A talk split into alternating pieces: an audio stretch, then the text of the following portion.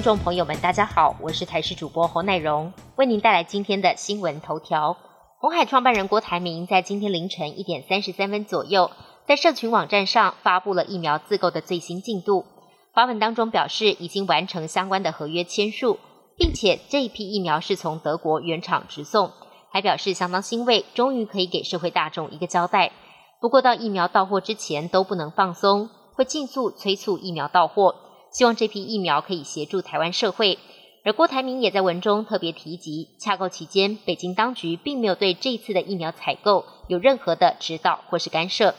总统蔡英文今天在府内主持东京奥运代表团的授旗典礼，替中华代表团加油打气。而这回将代表政府出席冬奥开幕典礼的是在日本人气很高的政务委员唐凤，一早他也出席了授旗典礼。疫情期间，唐凤利用科技防疫，设计了口罩实名制以及口罩存量系统，推出的简讯十连制更是让他在日本爆红。日本媒体还用 IQ 一八零的天才 IT 大臣来形容他。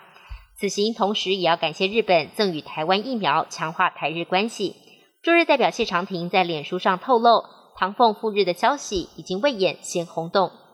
国内本土疫情降温，中央宣布从明天开始为解封。但部分地方政府对疫情仍然有强烈的恐慌，甚至定出目标，至少要清零才能解封。专家认为不能因噎废食，应该要学习如何跟病毒和平共存，从微解封慢慢走向解封。也有工位专家分析，其实打一剂疫苗加上口罩，就等于打两剂疫苗不戴口罩的效果。未来应该把台湾人落实戴口罩的成效纳入解封评估。人类上太空又写下了历史性的一页。英国维珍航空集团创办人布兰森在台湾时间十一号晚间十点四十分，从美国新墨西哥州太空港搭乘他旗下维珍银河的团结号太空船，正式起飞升空，跟五名太空人展开一趟太空旅程。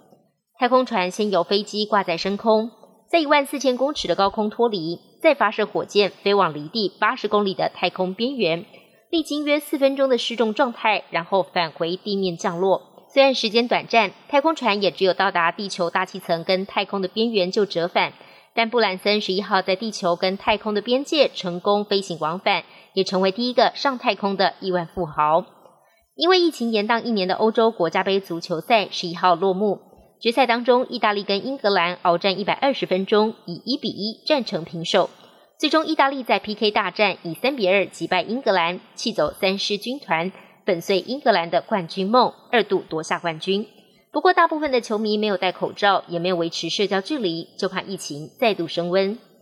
温布顿网球锦标赛男单决赛，塞尔维亚籍世界球王乔科维奇逆转击败意大利选手贝雷蒂尼，不止完成了温网三连霸，同时也夺下生涯第二十座大满贯冠军，追平费德勒跟纳达尔并列男单最多纪录。今年稍早，乔帅已经称霸澳网及法网。挑战冬奥夺金，如今九月美网再封王，将创下男单史上拿下年度金满贯的第一人。不过，今天乔科维奇却表示，去冬奥参赛的几率是五十五十。先前他就表态过，如果冬奥防疫限制太严格，不开放球迷进场，他就会慎重考虑是否要参赛。本节新闻由台视新闻制作，感谢您的收听。更多内容请锁定台视各界新闻与台视新闻 YouTube 频道。